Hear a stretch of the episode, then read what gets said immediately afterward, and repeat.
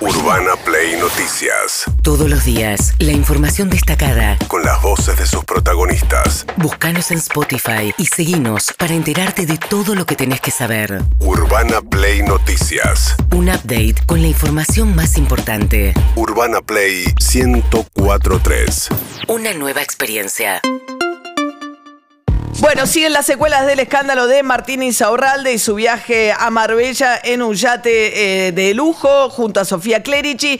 Sergio Massa contó ayer que le había pedido que renunciara también a la candidatura a concejal en Loma de Zamora, cosa que ocurrió. Está hoy en tapa de todos los diarios como bajaron los carteles de la foto gigante, porque hasta hace un ratito era un aval político importante Sí. para Federico Termín, que es la mano derecha de Insaurralde, que va de candidato en Lomas de Zamora, sigue o Termín en la candidatura, Sí. pero el que bajaron fue la foto y la candidatura de Insaurralde. Esto dijo Sergio Massa ayer en eh, C5N con Jorge Rial. Y hablé, bueno, con todos los que sentí que tenía que hablar, conté qué era lo que pensaba que había que hacer. Y bueno, y a la noche eh, Martín renunció y de alguna manera destrabó una situación. Creo que un error grave y, y de alguna manera tuvo que pagar con la renuncia, ¿no? Pero la renuncia y la renuncia a la candidatura hoy. Que fue casi, que en realidad fue pedido tú de la renuncia a la candidatura ayer cuando terminó el Sí, debate. pero porque de alguna manera despeja esta idea de que acá no pasa nada, ¿viste? Porque mientras tanto Pepín sigue mil días prófugo, ¿viste? Y no somos todos lo mismo. Bueno, un error es, no, no es que cometió el error de viajar a Marbella, la pregunta es de dónde eh, la inconsistencia entre su declaración jurada de bienes y su forma de vida, cómo la sustenta. Pero bueno, mejor que le hayan pedido que renuncie que nada y lo compara Massa con el asesor jurídico de Mauricio Macri, Pepín Rodríguez, que se fue a Uruguay. El legislador del Parlasur. El legislador de Parasú está siendo investigado porque eh, fue denunciado por el grupo de Indalo eh, por haberlos extorsionado, diciéndole que Pepín le dijo que tenía que cambiar la línea editorial C5 y sus medios durante el gobierno de Macri y todo esto, y si no, los iban a perseguir jurídicamente. Esa es la investigación que pesa sobre Pepín, que pidió refugio en el Uruguay. No se lo concedieron, pero no viene tampoco a este, someterse a la justicia. Mientras tanto, también intervino en otro caso que tiene que ver con la contratación de la numeróloga Piti eh, para que haga coach. No sé por qué el Banco Nación necesitaría coach, más allá del trabajo de la numeróloga con el coaching y las cartas natales. Pero eh, Sergio Massa dijo que le había pedido a Silvina Bata, que es la titular del Banco Nación, que interviniera. Acaba de conocerse que eh, le pidieron la renuncia a Ochara, la gerenta general del Banco Sí, la Nación. separaron, ¿no? La separaron. Tuviste que ver vos ahí. Sí, le pedí a Batakis que la separe del cargo. Por lo Y de. mañana en directorio la van a separar, sí. O sea, fue una decisión. Sí, sí. Sí, porque hasta que se aclare la, la situación, esto de la numeróloga, digamos, si iba a ser numerito, si iba a ser coach, qué sé yo, digamos, me parece que es bueno que quede aclarado, ¿no? Bueno, eh, él más a cargo de gobierno prácticamente, ¿no? Me- me- me- Alberto despejar- Fernández ausente completamente, pero, es cierto que da órdenes Celo, Malena Galmarini, que está de jefa Sí. de campaña, son los que están conduciendo muchas de las áreas del gobierno nacional en este momento. Y busca despejar cualquier lío que se presente. Sí, rápidamente y hacerlo rápido y cortar lo más rápido que pueda, ¿no? Sí, sí, sí. Eh, bien, mientras tanto, secuelas del eh, discurso, del discurso, del debate. Por un lado, dijo eh, Sergio Massa que no es cierto que este, le, le haya pedido disculpas Milei a el Papa. ¿eh? Eh, lo dijo de esta manera. No solo no pidió disculpas, sino que mintió, porque él dijo, eso lo dije cuando yo no estaba en política y hace 15 días en una nota con Tucker, él repite los agravios al Papa, pero no me mintió a mí porque yo no soy nadie. Le mintió a 20 millones de argentinos que estaban mirando el debate, descaradamente, en esa cosa de que, digamos, como total no pongo nada en juego en esta aventura, digamos, dale que va, dale que va. Y, Bueno, lo que dijo es, eh, había dicho Milei en su momento que el Papa era el representante del diablo en la tierra. Entonces Milei en el debate dijo, no, pero yo dije eso cuando yo no era candidato y después me disculpé. Lo que refiere más a es cierto en la entrevista con un periodista norteamericano, ultraconservador, que tuvo millones de reproducciones, Carson Tucker, ahí dice, bueno, fíjense que el Papa se reúne con asesinos, dijo el, eh, en ese reportaje Sí. Javier Milei. Y los curas villeros que hicieron una misa de desagravio al Papa dijeron que no es cierto que eh, Javier Milei se haya disculpado como dijo en el debate. Sin embargo, Milei ayer insistió con que sí se había disculpado. Te vi muy tranquilo, pero en un momento medio que, que estabas a punto de enojarte, pero te controlaste cuando Massa te dijo lo del Papa, que le pidas perdón. Porque es falso. Es decir, después que ocurrió esa, esa nota en la cual yo dije lo que dije, hubo emisarios del Papa que mm, y, y una conversación y se y se arregló la situación, se pidió perdón, o sea, estaba arreglada.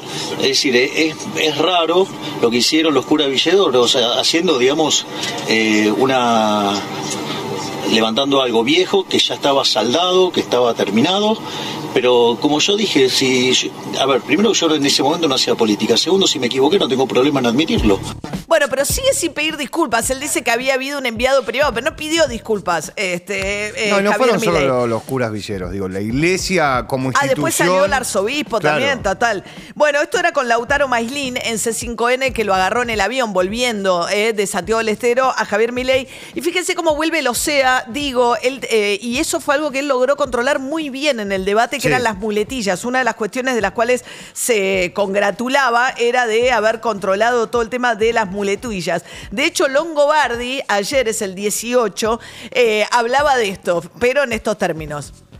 el propio comportamiento de Milei, que anoche le deben haber dado, ¿cómo se llama? Clonazepam, una, una especie de, de- de- de enema de clonazepam. ¿Existe eso? No. Bueno, porque era un Milei desconocido, ¿no es cierto? Lo cual en cualquier caso yo debiera celebrar, porque yo he criticado mucho el comportamiento alocado, delirante y agresivo de Milei, pero para sus votantes y para la gente que esperaba un show de Milei, a los gritos y la- con la motosierra, bueno, eso no pasó. Por eso Milei es un tipo que genera muchos interrogantes, inclusive respecto de su vinculación con la casta, ¿no es cierto? Bien, eh, lo que generó todavía más, este, lo que siguió rotando, digamos, con relación a lo que había pasado en el debate, era lo que dijo Milei sobre la última dictadura militar, ¿no? Que palabras más, palabras menos, se asemeja mucho a lo que decían los propios dictadores, diciendo que simplemente hubo excesos en la Sí. lucha contra la subversión, ¿no? Puesto en esos términos. De hecho, la que ayer salió a cruzar estos términos que usó tarde, ¿no? Patricia Burri tuvo falta de reflejo en el eh, debate. De hecho, ella misma ayer acusó un estado gripal y dijo que había sido el estado gripal y la, medicación que había tomado lo que la tuvo como falta de reflejos en ese debate. Ayer sí le contestó Patricia Burrich a Milei sobre el tema de los desaparecidos.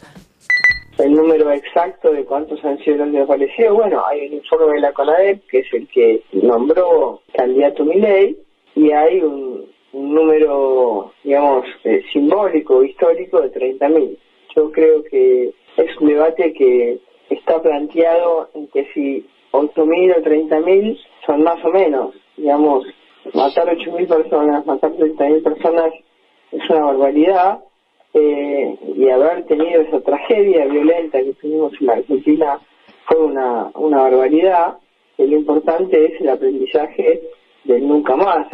Milei ayer se pasó un poco, dijo después este, Patricia Burrich, en alusión a que las palabras de Milei eh, son muy similares a las de, por ejemplo, Emilio Macera, eh, el almirante que fue eh, además el ideólogo de uno de los centros clandestinos de represión y tortura más crueles que hubo durante la dictadura, que es la ESMA, la Escuela de Mecánica de la Armada, que está ahí donde termina la capital, pegadita a Núñez, donde está precisamente el Museo de la ESMA, que eh, busca recordar las torturas eh, que se llevaban adelante allí. A ver, ¿cómo? Escuchen las palabras de uno y otro.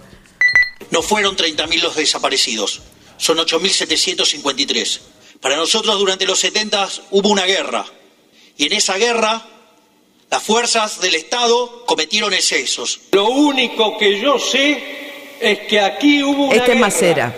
entre las fuerzas legales, donde si hubo excesos fueron desbordes excepcionales y el terrorismo subversivo donde el exceso era la norma. Bueno, ese era Macera durante el juicio a las juntas, eh, donde eh, lo plantea no como un plan sistemático, que es lo que de- de- de- finalmente concluyen los camaristas del juicio a las juntas después de eh, juntar toda la evidencia, eh, sino que lo, res- lo- lo reduce a simplemente excesos, que lo que hizo Milei en su eh, presentación en el debate eh, de candidatos a la presidencia el domingo pasado. Eh, ¿Qué más? Eh, dijo ayer Milei sobre este mismo tema, le preguntaron en diario, en Radio Continental. Nosotros creemos que durante la dictadura, sí, primero, o sea, se violentó el orden democrático, lo cual, digamos, eso es un, primer problema.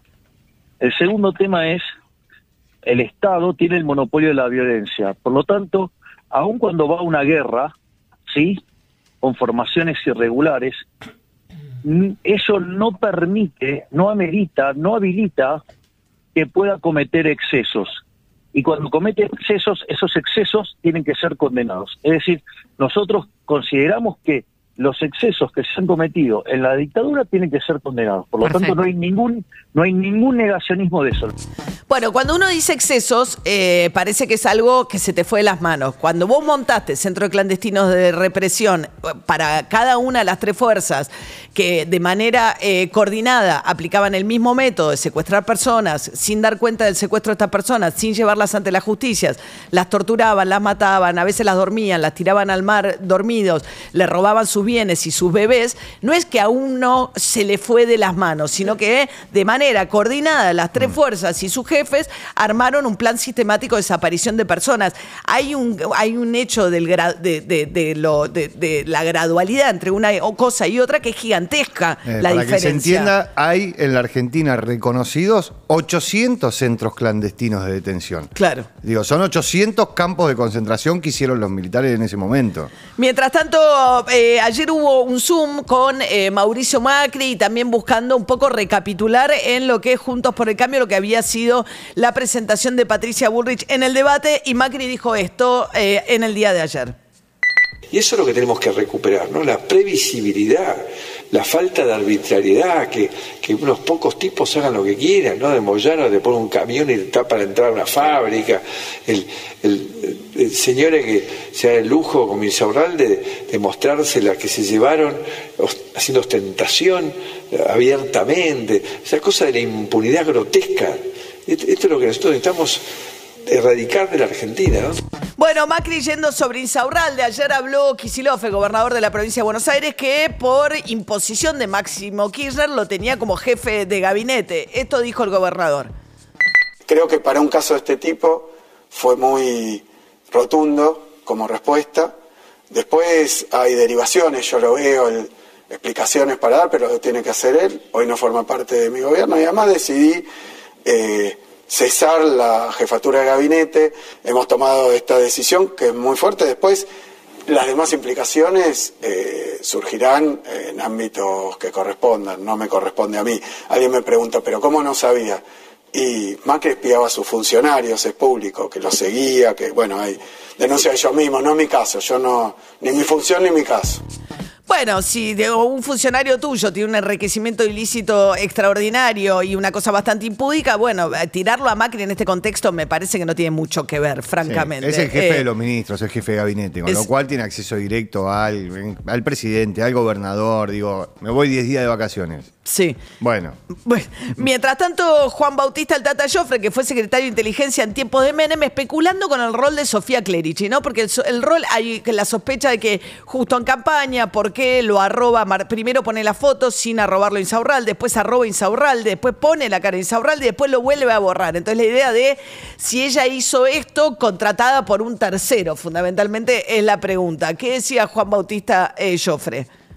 Los servicios de inteligencia, tal cual los aprendí escribiendo un libro, tienen las Julietas. ¿Las qué? Las Julietas son las mujeres que uno logra infiltrar a, a un señor, a un grupo de gente, para que pasen información y este, o produzcan un acontecimiento como este de Insaurralde. El Che Guevara tenía su Julieta, lo controlaban también. Así que si el Che? Guevara lo controlaban. Digo, perdón, este, yo me la Julieta- estoy pifiando. pero no quiero- las, Julietas funcionan con los lujuriosos. Cada vez eso es culpatorio. Bueno, son las también, ¿no? debilidades humanas. Las debilidades humanas. En, en un servicio de inteligencia, las debilidades Se humanas conocen. son importantes para la obtención de algún resultado. Y sí, o sea, es- funciona así. eh, cuando, cuando descubren una debilidad de alguien, qué sé yo, si es el juego, lo llevan a jugar, si son las mujeres, las mujeres. eh, hay tantas historias de películas y uno podría preguntarse por qué siempre son mujeres. Bueno, porque los que ostentan el poder son varones eh, y no sé, habrá que buscar cuando haya más mujeres en el poder, le buscarán las debilidades a las mujeres, que serán hombres o, lo que sea, ¿no? Claro. ¿Cuántas películas hay? De espionaje, millones. Recordemos todas las chicas Bond. O sea, ¿qué hacen las chicas Bond? Hacen eso exactamente. Buscan debilidades en el villano de turno o en el propio agente. Urbana Play Noticias.